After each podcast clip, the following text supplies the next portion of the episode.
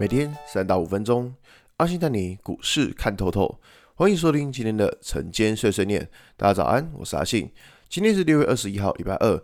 昨天美国股市休市，所以我们只在看到台股。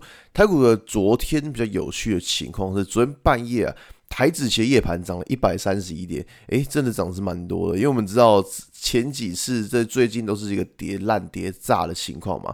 那在昨天美国股市没有开盘的情况之下，台股的夜盘反而是涨了一百多点。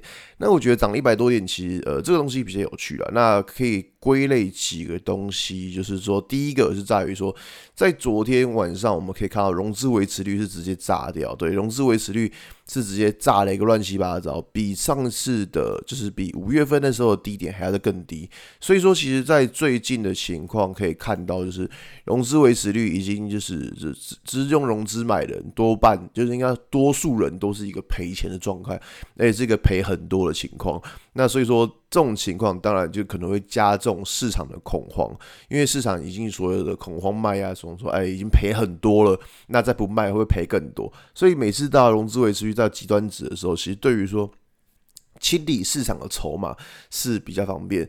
那在昨天有分享过关于说呢，那个美林的牛熊指标，它也到了一个零的位置，表示说现在美国那边自己也是极度看空。所以看到，其实，在最近大概你把很多指标大概凑在一起看，都觉得说这边就是一个的极端值的区域，但。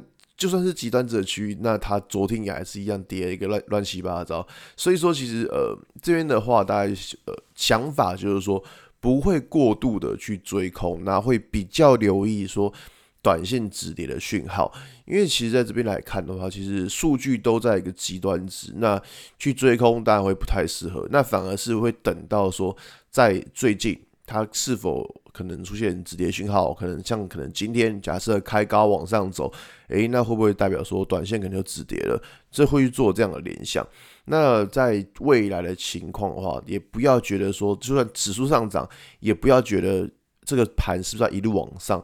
只要记得，就是你在看到未来指数上涨，它都是一个反弹。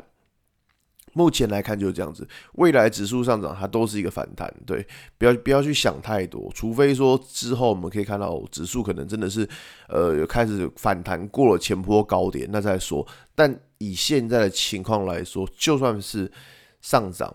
它都是一个反弹，我觉得这个是大家在操作上要去小心的地方。那如果你知道是反弹，那你应该知道说，如果是只有套牢的、亏损的，那反弹你应该是做减码才对，好吧？今天节目就到这边，我很喜欢今天内容，记得一下追踪关注我。如果想知道更多更详细的分析，在我的专案给通勤族的标股报告书里面有更多股市洞察分享给大家哦。